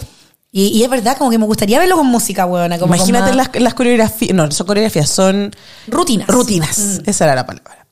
El siguiente capítulo es como, ¿qué pasa después de que uno se retira de la gimnasia? ¿Qué hace con su vida? Por supuesto que un emprendimiento. Obvio, porque igual Tomás eh, es kinesiólogo de profesión. Sí, y lo que se demoró mucho en sacar la carrera del cuenta por las pausas de los entrenamientos. Exactamente. Eh, y una de las primeras como cosas que, ten- que tenía pensado hacer era un gimnasio. Eso fue como siempre su sueño. Tomando en cuenta todas las deficiencias Exacto. que él había vivido como deportista. y que él no iba a hacer lo mismo que hacen otros eh, entrenadores, él se iba a gastar su money. Y en estos minutos, en estos momentos, existe el gimnasio, se llama Gimnasio Tomás González, Escuela de Gimnasia de Tomás González, que está en lo que antiguamente era eh, La ciudad deportiva de Iván Zamorano. Pero y esa entera, yo no tenía idea. Es que no- creo que él tiene como una sección. Ya una parte de eso. Como que esa cuestión después pasó como a una universidad. Sé que también hay una cancha de, de la municipalidad también ahí. ¿Cachai? como y como que skate. después de esa cuestión de la, de la universidad, parece que se habrá dividido. Puede ser, si era una agua gigante. gigante. Entonces Tomás ahora tiene ahí y en ese lugar está trabajando su mamá en lo administrativo, su papá también trabaja con él y una de sus hermanas está en una de las sedes que está creo que en, Yanquiwe, puede ser, que está en el sur. En el sur, sí. Donde su hermana vive. También nos cuenta sobre su emprendimiento relacionado con lo alimenticio, que se llama Refoods. Refoods. Refoods, ya. Yo debo decir que yo no tenía idea de la existencia de Refood hasta que el año pasado hubo un conflicto entre Anto Larraín y Tomás González. Yo no me acordaba de ese Ya, yo al tiro me acordé de eso, porque eh, salió una campaña, no me acuerdo bien como en específico qué era, pero hablaban de, de, mm, de que ciertos productos eran, eran más eh, saludables que otros, como, Ya. mm, eh, como promocionados sin culpas. Ah, Y eso a la Anto no le gustó. te- Ya, el tema de la culpa más que en la saludable, comida. el- el- la- claro, y que finalmente la comida no tiene culpa. Sí, ya, se fue por ese lado, perfecto. Uy, perdón. Entiendo su punto, pero también él es un deportista de Alto rendimiento. alto rendimiento, entonces entiendo también que a él le interese el tema de la comida eh, saludable, por así decirlo, la alimentación, la importancia, etcétera. Él, él habla acá que él de una otra manera tiene un viaje como con la comida en el sentido de que eh, él igual, como es deportista durante casi toda su vida de alto rendimiento, él, de hecho ahora que no lo es, igual sigue teniendo ciertas como rutinas, porque es un hombre rutinario. Y habla, por ejemplo, de que él, como ahora ya no gasta tanta energía en el sentido de calorías, bla, bla, bla, por ejemplo, él no consume tanto pan. ¿Cachai? Porque le cuesta como quemarlo. Entonces, él busca como otro tipo de alimentos muy a base de como Vegetales. vegetales y como con semilla, etcétera, etcétera. Y en esa búsqueda, él se da cuenta de que si bien él no es vegetariano o vegano, ¿cómo se llama esa cuestión? Él es flexitariano. Flexiteriano. Porque si me ponen unos chunchules enfrente, yo me los como. Claro, porque es flexible con el tema de la alimentación de la carne, ponte tú. Claro, él dice que él come Perdón, perdón, asado. perdón, pero también no me dejes pasar esta wea. Me parece muy irónico de que él sea flexi vegano, siendo flexi vegetariano, si él también es flexible porque es deportista, gimnasta, como tenía que, perdón, pero qué chistoso, qué chistoso que sea. Claramente. Estaba ahí rebotando, ¿ah? Estaba ahí rebotando. Flexitariano. Claro, acá en el. el flexible. Flip flap. Flip puff. Flexi vegetariano. Relleno juguito. No. Eh, él te cuenta eso, pues, de que si hay un asado, él no se va a privar de eso, pero el resto del tiempo tiene como. Y él considera que la salchicha, sobre todo, pero lo embutido en general, uno sabe que no es la mejor carne. Que él, igual todo esto se baja, o sea, como en plantas, plant-based. Plant-based. Y también te cuenta lo difícil que era. Yo creo que esto es un golazo para que tú vayas a verla. eh, es como te pasa el ad. Sí. Te pasa el ad todo el rato. ¿Quiere comer salchichas de calidad? Te, te- te pasa el ad todo el rato y como que te habla del Exacto. emprendimiento y tú como, quiero más kawin. Ya, gracias, gracias, gracias. Entonces, esos serían como las, los que en este momento, aparte también de la kinesiología, lo que da el dinerito para poder mantenernos todos. ¿Cachai? Así como, estamos bien. No, no, no se preocupen por mí, estamos Bueno, también bien. cuenta que hizo charlas. Ah, eso es otro. charlas. Lo de las Que charlas. igual es obvio que finalmente, ¿sabéis lo que siento que le falta? Eh, muchos deportistas después de, de cumplir su ciclo de carrera se enfocan en la tele. Ah, ya, sí, sí Como que entiendo. programas, yo creo que me, me es, es natural que ahora que viene, o a entrenar personas, porque lo está Claro. haciendo en su, en su- Que él fuera comentarista. que fuera comentarista para los panamericanos ahora. Sería increíble. ¿Cachai? Como que siento que es algo que debería pasar. Canales de televisión, ya saben a qué tienen Ya lo saben, ya lo saben. Bueno, si es que él quiere también, porque él igual comenta de que el viaje para poder hacer charlas también le costó harto.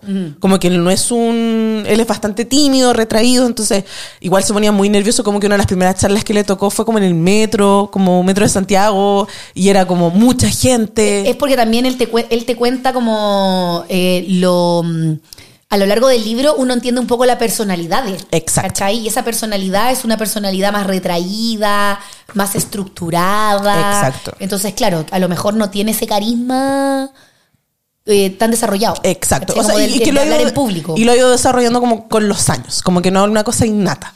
Continuamos siguiente capítulo. Nos El- quedan dos para terminar. Nos quedan dos, el último Sí, es- el, el 10 escuela y que igual, bueno, acá lo- habla de Farcas. Sí, que acá tema- lo que habla de, vuelve a retomar el tema de, eh, de, este chiste que tiró y de que efectivamente después Farca se comunicó con él, que fue muy buena onda, de que tuvieron reuniones, se juntó como con, con, con la asistencia, De que se subió en el Rolls Royce. obvio y que lo llevó como a un restaurante o a un club de campo en realidad, que donde tenían, alguien le consiguió una chaqueta.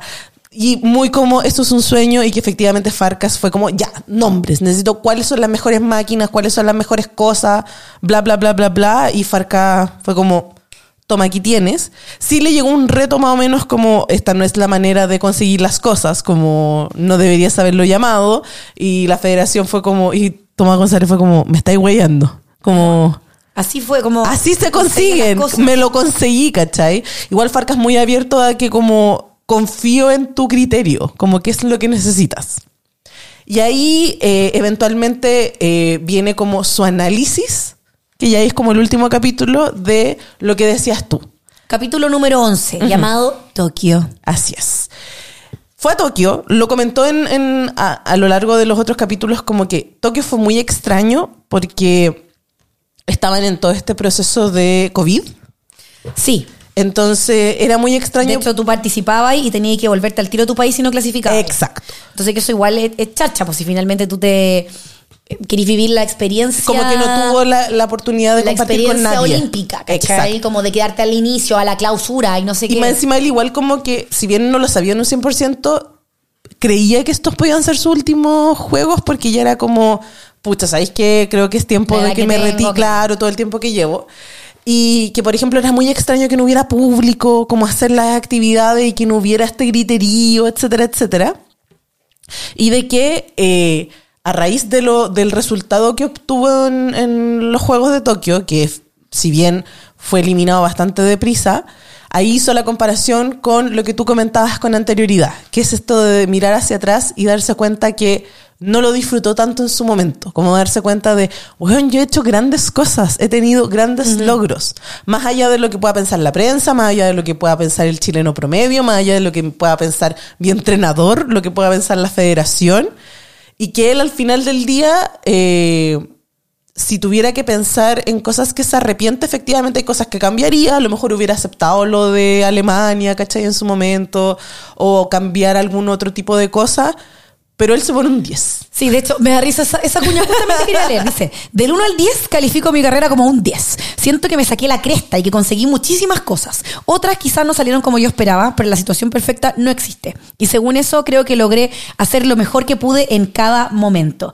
Y claro, también él comenta de que públicamente cuando él no pudo ganar la medalla olímpica, le decían como, ya pues, pero no fuiste medallista olímpico. Pero en verdad él hizo otras cosas tan importantes para él y que abrió también muchas puertas y caminos. Entonces está súper satisfecho con todo lo que hizo en su carrera. O sea, no todos los deportistas tienen un movimiento con su nombre. Sí. ¿Cachai? Sí. Quizás mucha gente puede decir, estuviste cerca, pero no fuiste medallista olímpico. Pero en tres ocasiones logré llegar a los Juegos Olímpicos, ¿Verdad? un sueño que perseguí desde los siete años.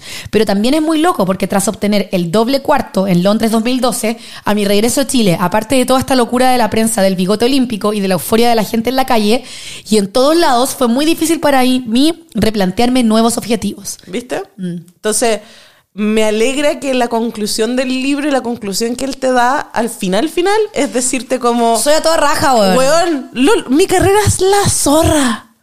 ¿Cachai? Hizo un montón de weas que nadie más ha hecho. Y puse el nombre de Chile muy en alto. Así se termina el libro, dice. Y yo fui inmensamente feliz siendo gimnasta, que para mí es el mejor deporte del mundo. Pero claro, yo soy un rayado de la gimnasia, ciertamente una excepción. Así que yo creo que vamos con la nota, Mica. Vámonos con la nota mica.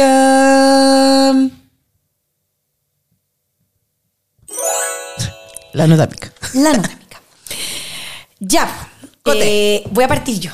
Pensamientos. Ya, mis pensamientos. Creo que los planteé todo al inicio, pero voy a repetir. Ajá. Me costó caleta partir el libro. Engancharte. Caleta, caleta, caleta, enganchar. No fue hasta, yo creo que tres cuartos del libro, Ya, como con el tecito. claro, donde, donde prendí. Ya. ¿Cachai? Porque mm, me pasa de que sentí eh, todo el desarrollo del libro como si estuviera leyendo, bueno, se siente la voz de Tomás. Todo Es Tomás, rato, es todo el rato. Es Tomás. Pero creo que es demasiado Tomás. No quiero, más enjundia. Claro, como me hubiese gustado como un relato porque me no sé, quizás lo escribió él el libro entero y bacán, pero me da la impresión un poco que es como mucho conversación coloquial del tipo te estoy mandando un audio de WhatsApp. Ya, ¿Cachai? entiendo, o entiendo. estoy leyendo una transcripción de algo que se dijo en una entrevista de Glamorama. ¿Cachai? Como cuando lee las transcripciones. Ya, sí, sí, Entonces, sí. No digo que eso sea algo malo, quizás No, hay no, gente no. que le gusta, pero es la personal- voz del libro lo que es la voz del libro. Entonces, me hubiese gustado que su voz que finalmente dice cosas súper importantes y que todo bien con el contenido, eh, quizás que hubiese estado como un poquito más, no sé, pensando en el libro de Harry, ¿cachai? Ya, necesita Como- una enjundia. Como, como una pluma quizás que le hubiese puesto más color, ¿cachai? Como hay cosas que me las cuenta así al tiro, pa, ¿cachai? Sí, sí, sí. Me hubiese gustado más un poco como el juego literario que le dicen. Eh, ahora, sin desmerecer la carrera Tomás, al contrario, creo que es el deportista más importante de la gimnasia de nuestro país, que difícilmente va a ser superado tomando en cuenta las características que de- tenemos en, en nuestro país, el desarrollo para Seguimos los- teniendo, para los sí. deportistas. Eh, creo que también es muy importante también que él visibilice estos problemas Sí. y más temática. Eh, pero me pasa de que, mm, como me costó tanto, y siento que le falta un, prólogo, ¿no? Prólogo. Eh, adelante o atrás. Adelante. Es un epílogo. Epílogo, un epílogo, perdón. Un epílogo. O un prólogo también hubiese estado bueno. sí. Por eso. Cualquiera de las dos. ¿Cachai? Como, como un... ¿Quieres una otra voz? Ot- ah, claro, como que me ensalce la importancia. Te entiendo, te entiendo, ¿cachai? te entiendo. Como, como que encuentro que está, finalmente, este libro me demuestra que está solito como estuvo solito toda su carrera. Ya, entiendo. Como sin el apoyo como estatal que Sí, merecía, entiendo, entiendo, entiendo. como de este gran deportista que sacó la cara por el país. Claro. ¿Cachai? Como me hubiese gustado más glorificación. Ya, esa es la, ese es el concepto. Eso es lo que tú querías. Ya, y por eso le voy a poner un 5. Muy bien. Yo personalmente le voy a poner un 6, porque a mí me gustó el libro. Yo lo pasé bien leyéndolo. Sí, hago, vuelvo a hacer a la advertencia de físicamente es como el, el dolor. ¿Cachai? Así como... Ya. Ah, No, no, no, no lo pasé bien en la micro con eso. De hecho, le comentaba a la Belén y era como, ah, huevona, la rodilla. Y yo como, sentí eso, sentí eso, como, se quebraron ambos tobillos. Y yo como, no, mi pierna, mi pierna, Dios mío, mi, pierna. Pero eh, encuentro que, aparte, no es tan largo, son 170 No, páginas. se lee en una tarde. Súper rápido, eh, hay harto tecito, eh, no hay tanto name drop, entonces uno tiene que hacer como el juego de googleo. Y sí, si eres inculto en la gimnasia como uno, googlea a los personajes en cuestión que nombra y si no, fecha para saber a los que no está nombrando. Te salen al tiro, uno Ya. sabe quién está hablando. Pero sí, en cierta medida igual concuerdo contigo, Cote. Como que no me molestó tanto como al nivel tuyo. Y por eso es un, un punto entero más. Ya, ajá. Pero en sí, claro, creo que también carece de lo mismo que decir, por eso no un 7. Ok. Pero encuentro que está entretenido para poder leerlo. Y si te gusta la gimnasia, te gustan las biografías, quieres saber más de Tomada, absolutamente recomendado. Exactamente. De hecho, creo que es un libro que sale con un buen timing tomando en cuenta que vienen los Juegos Panamericanos. Aparte. Sí, sí, sí, sí, sí, sí, sí. Igual quiero más biografías como de otros deportistas. ¿Como qué deportista? Ponte tú la Natalia. Que cuente la Natalia, Duco. Sí. ¿Cachai? Y que me mete igual farándula porque ella ha participado como en La Divina Comida, Masterchef. Ah, bueno, sí, también ese otro punto. Creo que ¿Cachai? bueno, claramente es un, este es un libro, o sea, se llama Campeón. Sí, po. Lecciones y triunfo de caída de un gimnasta olímpico. Y lo único que no, personal que nos cuenta es su salida del closet. Claro, porque Me sabe que me es un hubiese tema. gustado que me contara más cosas personales. ¿Cachai? Si no Sí. te zapa. ¿Qué te disco te gusta, Tomás? ¿Cuál es tu disco favorito? Claro, eh, no sé, que- que- sí, no sé, pero... Pero por eso sí, entiendo perfectamente. ¿Cuál es tu tipo de magnesio favorito? ¿Qué sé yo? ¿Hay marcas? ¿Hay marcas? Cuéntame más. Pero eso, puta Marita, oye, em, excelente lectura. Me gustó. Sí, Se viene, se viene cargar las lecturas próximamente. sí, así que mm, ya, pues estamos esperando a Reina Laura Yes, yes. y a, a lo que se viene con Con todo esto. Tonquita. Oh, ¿Por la qué no Tonquita. iba preso Me voy a comer su para chico. comerse un choripán? Plain based. Un choripán plain based. Paribet, paribet. Beso una cama y Se te hace agua agua por la espalda. Así que ese va a estar Eso bueno. viene próximamente en la sección del club de lectura porque eh, vamos a seguir hablando de fanatismo y cosas. Así Vayan a ver Barbie. Ya, pues, Marita. Muchas gracias, Cote, por acompañarme nuevamente. Ya saben, Amix, nos pueden seguir en todas las redes sociales, en Amicas CL, en TikTok, en Instagram y en Spotify. No olviden seguirnos en este podcast y todos los podcasts de la Amicas Podcast Club. Y ya que están en eso, pónganle estrellitas. Se agradece. Gracias, Tami. Un besito. Besitos. Bye. Bye.